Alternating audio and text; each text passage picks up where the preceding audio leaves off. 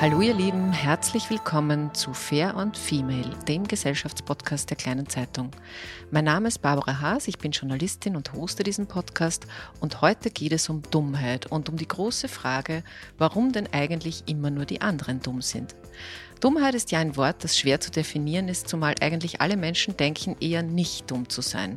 Bleibt die Frage, wer ist denn jetzt eigentlich dumm und wie kann man bei der Beantwortung dieser Frage jemals sicher sein? Ich freue mich sehr, genau darüber heute mit jener Frau zu sprechen, die mit ihrem Buch seit Wochen einen Fixplatz in den Bestsellerlisten hat.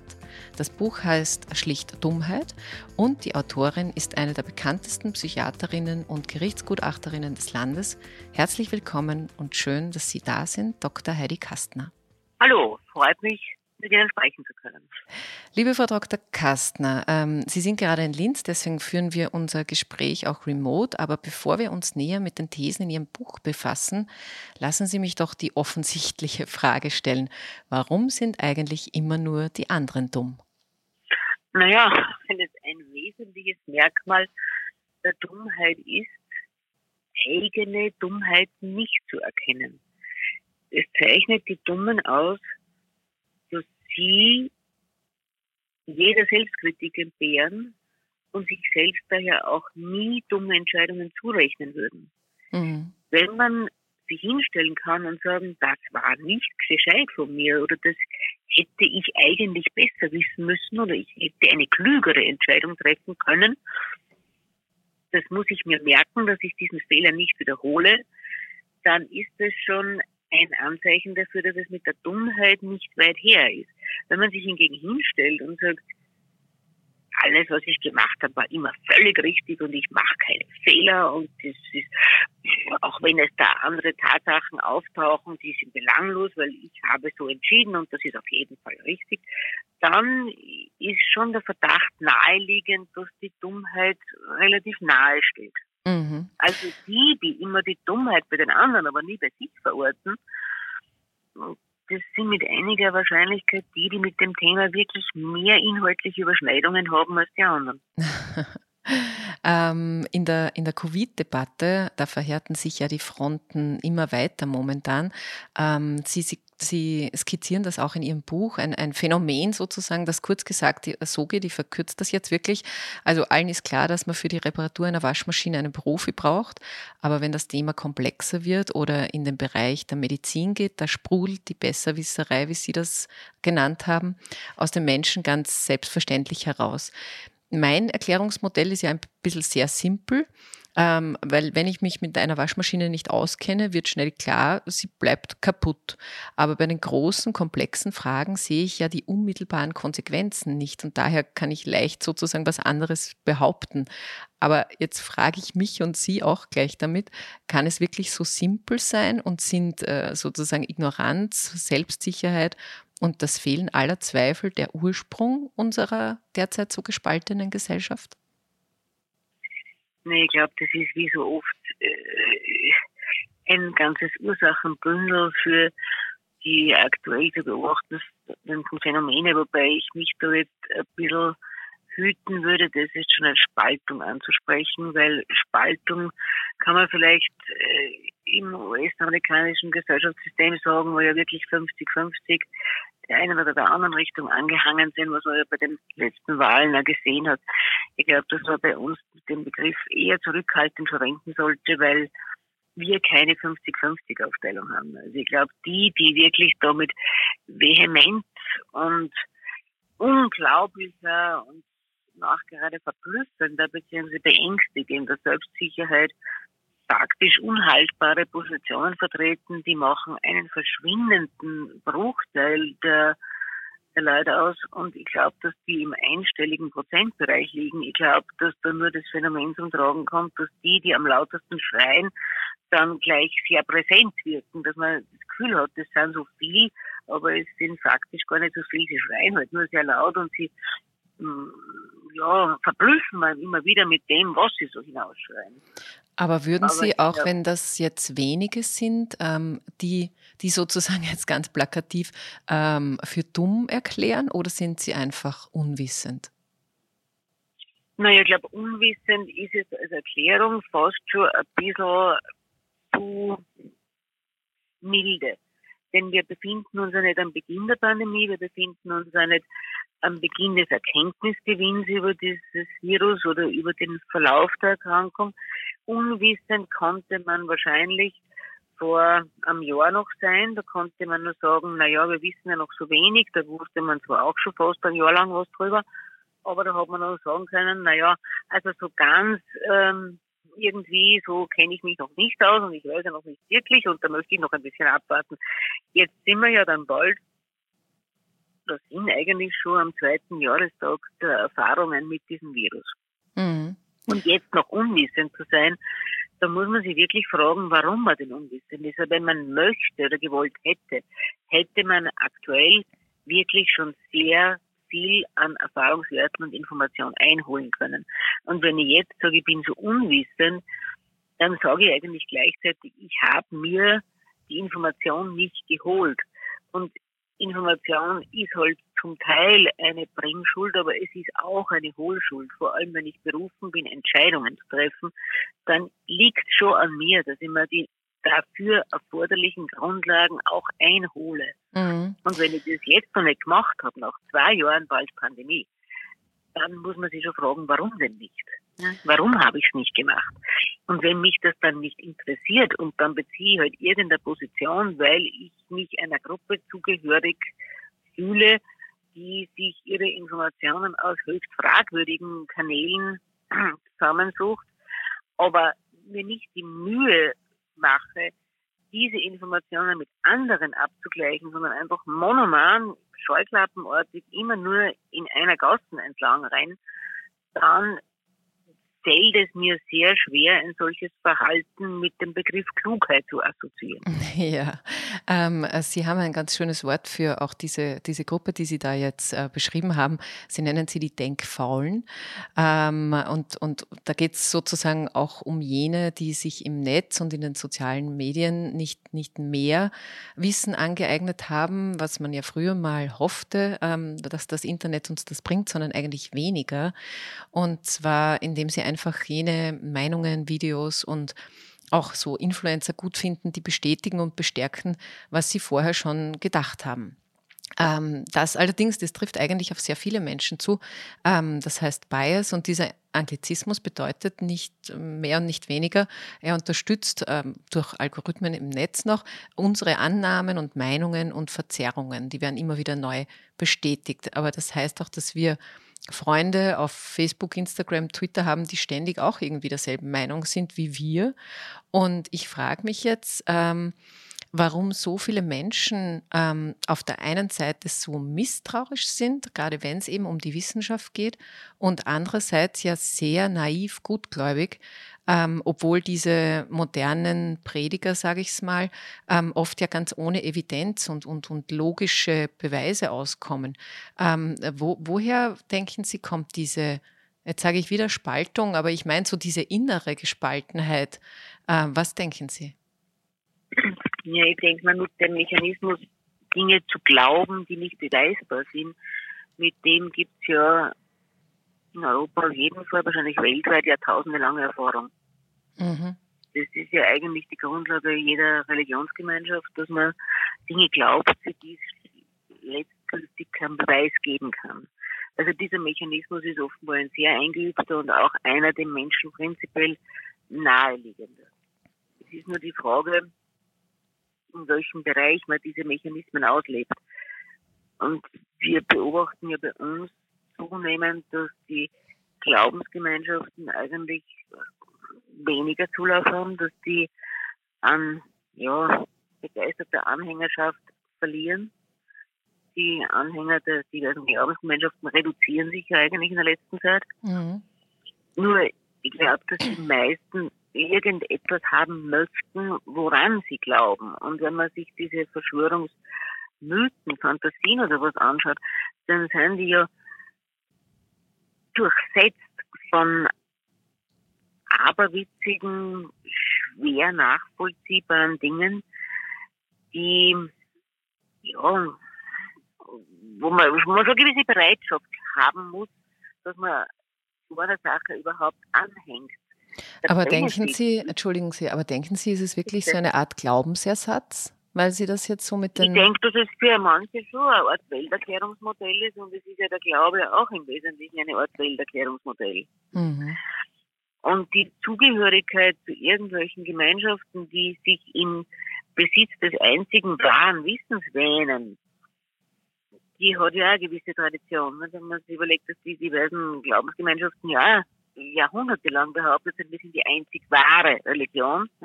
Das hat natürlich für die Mitglieder auch den inhärenten Vorteil, dass sie was Besseres sind, nicht? weil sie sind ja der einzig wahren Richtung anhängig und die anderen sind ja alle minderwertig, weil die glauben ja am Blödsinn. Mhm. Und das ist aber bei diesen Verschwörungsmythen sehr ähnlich. Die stellen sich ja dann auch wirklich hin und das kann ich jetzt aus eigener Erfahrung sagen, weil ich habe ja auch einige Mails von Menschen bekommen, die so denken, die dann so eine, eine gewisse überhebliche Nachsichtigkeit in ihren Formulierungen an den Tag legen. Sie wissen es halt leider nicht besser, das sind die Freundlichen, die das schreiben. Mhm. Das ist der unfreundlichere Mail. Und die freundlicheren, die funktionieren alle nach dem Strickmuster, sie tun mir ja fast leid, weil sie wissen es ja offenbar nicht besser. Ne? Wenn Sie so informiert wären wie ich, ich verkürze das jetzt ein bisschen und spitze das zu, aber wenn Sie so informiert wären und so wissen wie ich, dann würden Sie das natürlich eh nicht vertreten, weil Sie wollen ja nicht wissentlich was Falsches behaupten. Aber leider hat sich Ihnen diese Erkenntnis noch nicht erschlossen und leider haben Sie die Offenbarung noch nicht gehabt. Mhm. Also da kommt schon dieses Herablassende durchaus mit, dieses ich bin im Besitz der einzigen Wahrheit und du Würstel hast das halt noch nicht verstanden. Mhm. Das sind nicht so die Freundlicheren. Die Unfreundlicheren schreiben dann so ganz andere Dinge. Aber die Toleranz, die von diesen ähm, ja, Verschwörungsmystikern eingefordert wird, die beanspruchen sie ja auch nur für sich. Die mhm. gewähren sie ja keinem anderen. Das ist ja auch so ein, so ein, ja, ein Phänomen, dass man für sich Dinge beansprucht, die man anderen nicht zugesteht. Weil man muss diese Glaubensrichtungen unter Anführungszeichen tolerieren, aber die tolerieren keine andere Meinung. Ja, Sie gehen äh, auf das eh ganz konkret auch ein ähm, äh, unter den Faktenverweigerern ähm, und auf die aktuelle Lage. Ich habe das mir kurz rausgeschrieben und würde Sie äh, zitieren, sozusagen ganz kurz. Zitat, Dialogbereitschaft ist zwar prinzipiell zu befürworten und eine gute Sache, allerdings nur, wenn sie auf beiden Seiten vorhanden ist. Alles andere benennt man besser als das, was es ist, nämlich als eine zweckbefreite und absehbar ergebnislose Kombination Kombination zweier Monologe und spart sich Mühe, Ärger und Zeit mit Menschen, die das Recht auf eine eigene Meinung mit dem Recht auf eigene Fakten verwechseln. Das habe ich wirklich ähm, spannend gefunden und, und natürlich sollte man kein Recht auf eigene Fakten haben. Aber was ich mir gleichzeitig denke, gerade in dieser äh, Covid-Krise äh, COVID hat sich ja auch die Faktenlage ähm, verändert sozusagen. Wir sprechen ähm, jetzt über andere Fakten wie im März 2020. Und, und äh, deswegen würde ich jetzt da ein bisschen quasi versöhnlicher hineinfragen. Ich weiß schon, dass Sie, dass Sie das geschrieben haben, aber denken Sie, müsste man nicht doch weiter den Dialog suchen oder ist es wirklich so, dass man aufhören soll, mit diesen Menschen, mit diesem einprozentigen ähm, Zahl an Menschen überhaupt zu diskutieren? Nein, ich glaube, dass man differenzieren muss. Ich glaube, dass nicht alle, die jetzt aktuell keine Impfung wünschen, dieser Hardcore-Gruppe zuzurechnen sind. Das ist durchaus richtig. Es gibt, es gibt welche, die werden nach einer eventuellen Impfpflicht von dieser ausgenommen sein, die gute medizinische Gründe haben, sich nicht impfen zu lassen, bei denen es halt einfach wirklich relevante Befürchtungen gibt, von denen rede ich ganz sicher nicht. Es gibt solche, die sich bisher nicht wie die Fakten kundig gemacht haben und die halt einfach sagen, na, ich will das nicht, weil das könnte ja vielleicht schwierig sein oder problematisch sein oder da könnte ja was falsch rauskommen für mich die muss man informieren. Mit denen, glaube ich, macht äh, Gespräch oder Information durchaus einen Sinn, weil die sitzen dann da und sagen, ah, das habe ich nicht gewusst. Ne? Wo man sich immer fragen kann, warum sie es nicht gewusst haben. Aber gut, das nimmt man zur Kenntnis. Es ist nicht jeder willens, sich mit eigenem Aufwand die Information zu beschaffen und dann zu entscheiden. Aber ich glaube, dass mit dieser Hardcore-Gruppe, und die, wie gesagt, bewegt sich meiner Wahrnehmung nach im einstelligen Prozentbereich, ich glaube, dass mit dieser Hardcore-Gruppe jeder Dialog völlig verfehlt ist. Da glaube ich, braucht man keinen Dialog suchen. Die verwenden diese Kommunikation, die sie nicht wirklich ist, wenn nichts Gemeinsames dabei ist, die verwenden jedes Gespräch ausschließlich dazu, mitzuteilen, dass sie es besser wissen, dass sie das, was man sagt, nicht interessiert, dass sie keinerlei Erkenntnisgewinn darin sehen können, dass sie sich über Fakten informieren. Sie verdrehen Tatsachen, sie lügen. Ja, ich glaube, das kann man benennen, wie es ist. Wenn man sich die Aussage der Frau Belakovic anschaut, dass auf den Intensivstationen ja nur die massiven Impfnebenwirkungen behandelt werden und keine Covid-Patienten, dann kann man das nur als Lüge bezeichnen. Das mhm. ist schlichtweg gelogen. Ja. Mit so jemandem ist jede Diskussion unmöglich und führt sich ein Gespräch ad absurdum. Und das kann nicht Zweck einer Diskussion sein, dass mir wer von oben herab schreiend mitteilt, dass ich ein Trottel bin und den Mund halten soll. Und so gestalten sich aber die, wie ich schon vorher gesagt habe, unfreundlicheren Mails. Mhm. Und mit so jemandem, der dann nämlich auch jeden Anstand in der Kommunikation vermissen lässt und glaubt, dass es ihm zusteht, sich so einer Diktion zu bedienen, die unterirdisch ist, mit so jemandem, der die primitivsten Kommunikationsgrundlagen missachtet, mit so jemandem braucht man nicht diskutieren. Da hat sich aufgehört mit Diskussion. Ich glaube, da ist dieses, man muss mit allen immer reden, das ist ein, ein falsch, eine falsch verstandene Toleranz. Und wenn man dann hört, man muss jede Meinung tolerieren, dann denke ich mir, nein, das muss man nicht. Ja? Es ist nicht jede Meinung zu tolerieren, weil wenn man das logisch weiterdenkt, müsste man dann auch jede rassistische Meinung tolerieren, weil der hat halt, nicht? also muss man es tolerieren. Man müsste jede rechtsnationale Meinung tolerieren, weil der hat halt, ja, man muss ja alles tolerieren, was einer meint. Das ist eben nicht. Es gibt Grenzen dessen, was man tolerieren muss. Und da gibt es sehr klar definierte Grenzen. Und die Grenzen sind auf jeden Fall dort zu ziehen, wo die Kommunikation einfach nicht mehr mit Anstand geführt wird. Mhm. Und ich kann mit jemandem nicht diskutieren, wenn es um schlichte Fakten geht. Wenn ich da wen stehen habe, der sagt, ich spüre, die Erde ist eine Scheibe, dann hat es mit Diskussion aufgehört, weil das ist kein Diskussionsthema. Es gibt Themen, die sind ein Diskussionsthema. Es gibt Themen, die sind kein Diskussionsthema. Und wo es um Fakten geht, wie es gibt ein Virus und das Virus ist so, wie Viren halt gestrickt sind, ansteckend, weil man es nicht ansteckend wäre, wäre ja kein Virus. Und diese Verbreitung erfolgt eben über die bekannten Wege. Das ist eigentlich von Anfang an klar gewesen. Und diese Verbreitungswege einzudämmen, ist eine Möglichkeit, die Verbreitung zu verhindern. Und das Virus ist eben in einem geringen, aber doch einem gewissen Prozentsatz potenziell letal. Das sind Fakten, die haben sich in den letzten zwei Jahren nicht verändert. Das hat man gewusst, seit in Wuhan dieses Virus aufgetaucht ist. Diese Aber Fakten sind geblieben. Ja. Ähm, was ich Sie jetzt aber trotzdem auch noch fragen möchte, ist, glauben Sie, dass das ähm, noch stärker wird im Sinne auch von gewaltbereiter. Also ich weiß nicht, aber wir können uns noch erinnern, wie der Sturm aufs Kapitol war, wo sozusagen ja. aus dieser, ja. aus dieser Emotion und aus, aus dieser falsch verstandenen Ungerechtigkeit dann wirklich auch Gewalt wird. Fürchten Sie sich davor auch oder müssten wir als Gesellschaft uns auf sowas vorbereiten? Nee, ich glaube, dass man einfach auch in einer Demokratie und das erleben wir halt jetzt da und das haben die Amerikaner, die US-Amerikaner ja auch mit einigen Entsetzen bei sich erlebt. Ich glaube, dass man sich in einer Demokratie nie sicher sein kann, dass jeder, der da drin lebt, das Konzept versteht und das mitträgt. Das ist, glaube ich, ein Problem. Man kann nicht automatisch davon ausgehen, dass jeder, der halt das Glück hat, in einer Demokratie zu leben, wie schon formuliert, das, das Konzept mitträgt und auch unterstützt. Also man muss immer damit rechnen, dass es Menschen gibt, die meinen, Demokratie dient vor allem dazu, dass sie ihre Meinung gegen andere durchsetzen und das notfalls auch mit Gewalt. Das ist einfach nicht das Konzept einer Demokratie. Ne? Mhm. Und ich glaube, dass es in solchen Situationen ganz, ganz wesentlich ist, wie die staatliche Struktur, wie klar die staatliche Struktur Grenzen setzt und wie sehr sie auch bereit ist, Grenzen zu setzen, weil da geht es im Wesentlichen um die Verteidigung von demokratiepolitischen Grundsätzen. Wenn Demonstranten da unter Missachtung der lokalen oder der geltenden Kontaktregeln Masken befreit herumbrüllen und Polizisten attackieren, dann attackieren sie im Wesentlichen, und das begreifen sie offenbar nicht, sie attackieren diejenigen, die ihr Demonstrationsrecht gewährleisten.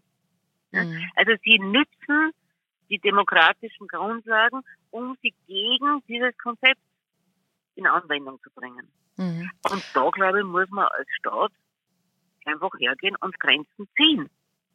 Und ich glaube, das ist, das ist, das fällt dann schon wirklich auch unter Verteidigung der Staatsordnung. Ja. Das ist ja das, was die Staatsverweigerer ja auch gemacht haben. Ja. Die sind ja auch herumgelaufen und haben gesagt, wir haben keinen Vertrag mit dem Staat. Mhm. Aber der Vertrag war halt immer dann brüchig, wenn es um ihre eigenen Leistungen für den Staat gegangen wäre, also um Steuerzahlungen oder ja, Bedienung von irgendwelchen ausstehenden Schulden. Dann war der Vertrag nicht vorhanden, wenn es darum gegangen ist, dass Leistungen vom Staat bezogen werden.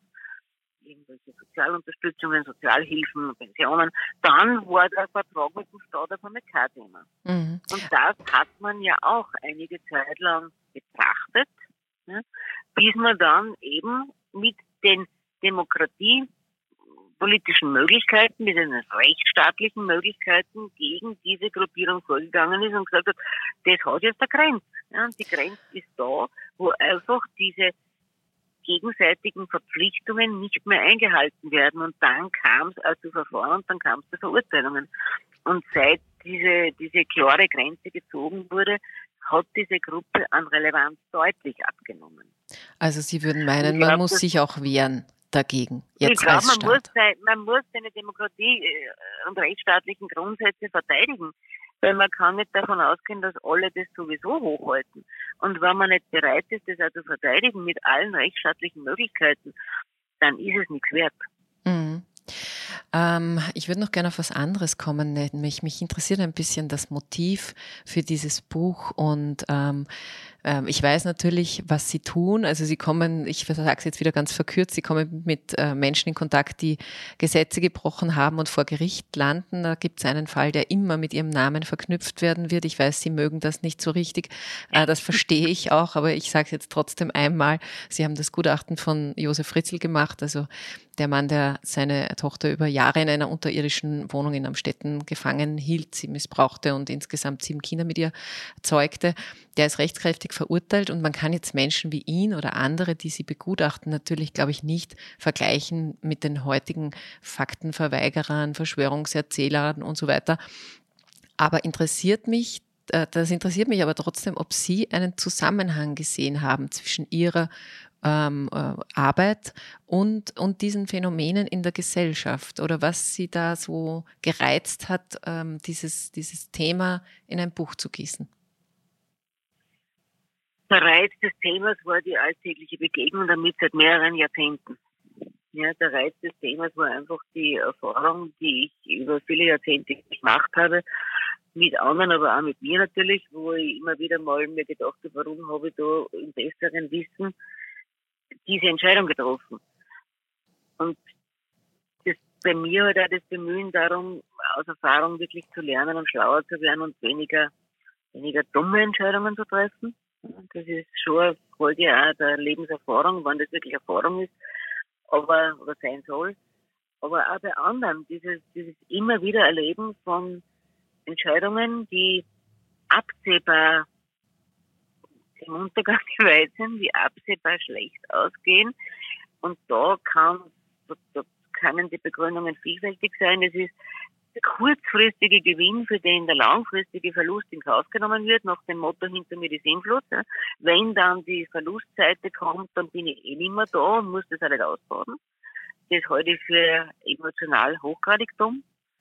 Es kann aber auch sein, dass man einfach monoman an einer Idee festhält, wieder bessere Evidenz und nicht willens ist, sich vernünftige Argumente anzuhören beziehungsweise dass man ausschließlich einen Entscheidungsaspekt priorisiert, das ist meist der finanzielle, der aber auch nur kurzfristig den scheinbaren Gewinn bringt, weil langfristig gehen so ausschließlich finanziell priorisierte Entscheidungen oft auch schief.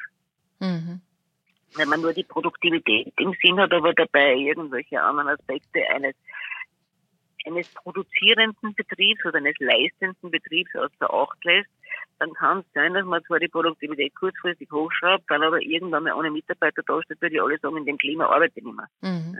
Aber, aber, halt aber haben Sie diesen Zusammenhang gesehen? Weil jetzt, jetzt kommt es mir schon so vor, als würden Sie, äh, also es gäbe sozusagen parallel zwischen Ihren Erfahrungen über die letzten Jahrzehnte in Ihrer Arbeit auch als Gutachterin und ähm, dem, was wir jetzt so sehen in dieser Corona-Debatte. Ist das so? Da gibt es zwei, zwei mögliche Antwortschienen. Die eine ist, dass ich mir schon manchmal denke, dass sich manche der im Strafrecht gelegentlich aufpoppenden Persönlichkeiten auch in dieser Hardcore-Gruppe, so ich jetzt mal, wiederfinden.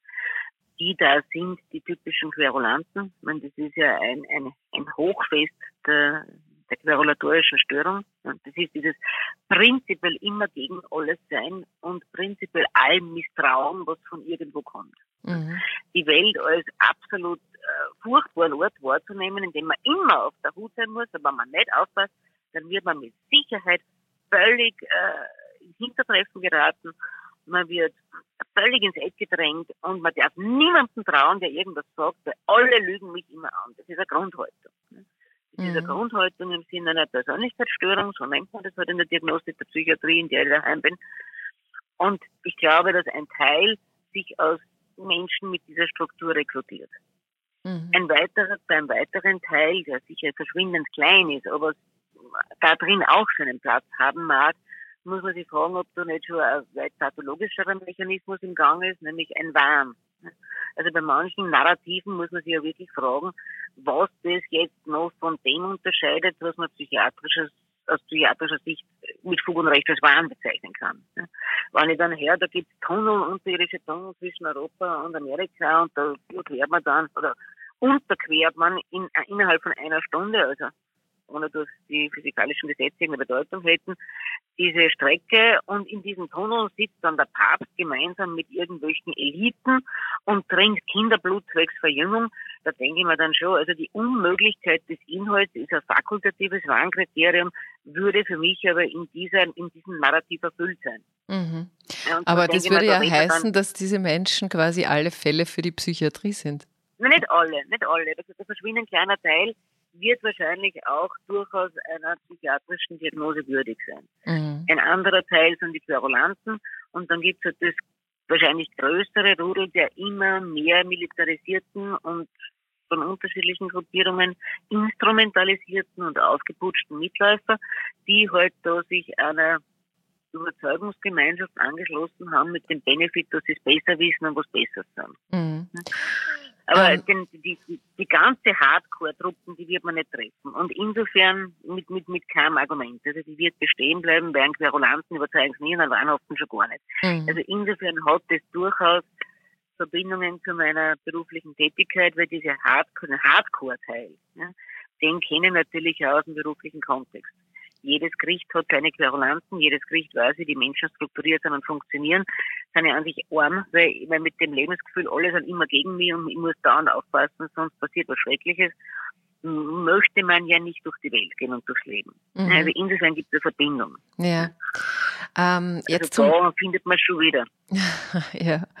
Ähm, zum Schluss, auch zum Schluss Ihres Buches, sprechen Sie auch noch über Selbsterkenntnis, Selbstkontrolle und, und sogar über, über Empathie, also die Fähigkeit, sich in andere Menschen hineinzuversetzen, mitzufühlen und vielleicht sogar die Perspektive anderer einnehmen zu können. Jetzt frage ich Sie doch nochmal so am Ende, Gibt es vielleicht doch noch Hoffnung, äh, vielleicht über, über Gefühle oder wie endet oder endet unser Podcast ganz hoffnungslos? Na, ganz hoffnungslos endet der ganz sicher nicht. Ne? Ich glaube nur, man muss, man muss Dinge, man muss sich trauen, Dinge als das zu benennen, was sie sind. Man muss sich trauen, sich von Dingen klar abzugrenzen oder von Haltungen klar abzugrenzen. Man muss sie klar positionieren, wenn man gute Gründe hat, das zu tun. Man muss das halt auch wirklich benennen. Und diese, und dann kann man, glaube ich, auch klare Grenzen ziehen und einen Konsens der Gutwilligen finden. Man muss aber immer einkalkulieren, dass es Menschen gibt, die halt nicht an einem guten Outcome interessiert sind. Und man muss auch den, den Mut haben zu sagen, mit denen kann man sich jetzt nicht mehr an einen Tisch setzen. Wenn da kein, kein gemeinsam ein guter Outcome im Fokus ist, dann sind die in die Entscheidung nicht mehr einzubinden und auch in diese Entscheidung nicht zu berücksichtigen. Aber ich glaube, dass der Großteil der Menschen durchaus guten Willens ist. Mhm. Dass es ganz wenige gibt, die sagen, mag auch die Welt untergehen, Hauptsache ich, ich komme mit meiner Meinung durch. Das hat ja vor kurzem so eine, eine Demonstrantin so wunderschön abschreckend auch wirklich verbalisiert, wo man dann gesagt hat, naja, aber da sterben ja Leute dran. Ja, Menschen sterben eben das Komfort. Das ist ja egal. Also ich glaube, dass diese Haltung keine mehrheitsfähige ist. Mhm. Und insofern habe ich den Glauben an die Menschheit zu Gott nicht verloren. Also ich denke schon, dass die meisten Menschen das, vor allem wenn sie sich dann vorstellen, dass sie oder ihre Angehörigen ja in dieser Position Menschen sterben, heute halt eben das Komfort, sich wiederfinden könnten, dass die dann schon gewillt sind, Dinge zu tun, die eben allen zugutekommen.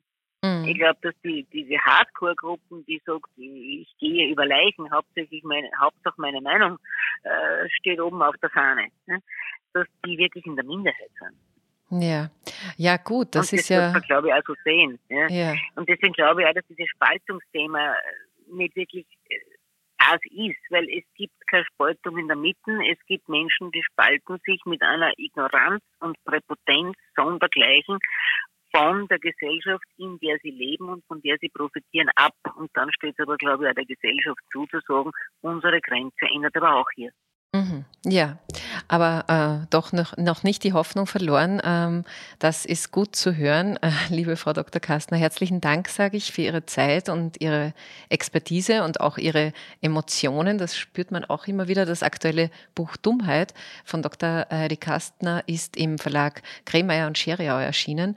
Und hier noch eine äh, fachliche Ergänzung äh, ihre Person, also die Frau Dr. Kastner ist nicht nur Fachärztin für Psychiatrie und Neurologie und Gerichtsgutachterin, sondern seit 2005 auch Chefärztin der forensischen Abteilung der Landesnervenklinik Linz.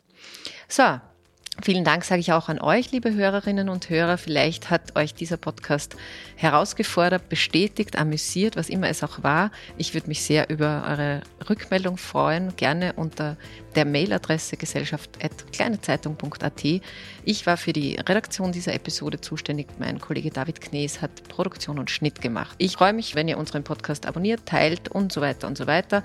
Und freue mich natürlich auch, wenn ihr nächste Woche wieder zuhört bei der nächsten Folge von Fair and Female, dem Gesellschaftspodcast der Kleinen Zeitung. Und wenn euch interessiert, was sonst so los ist bei uns und auf der Welt, dann lest gerne die Kleine Zeitung im Print oder digital unter kleinezeitung.at.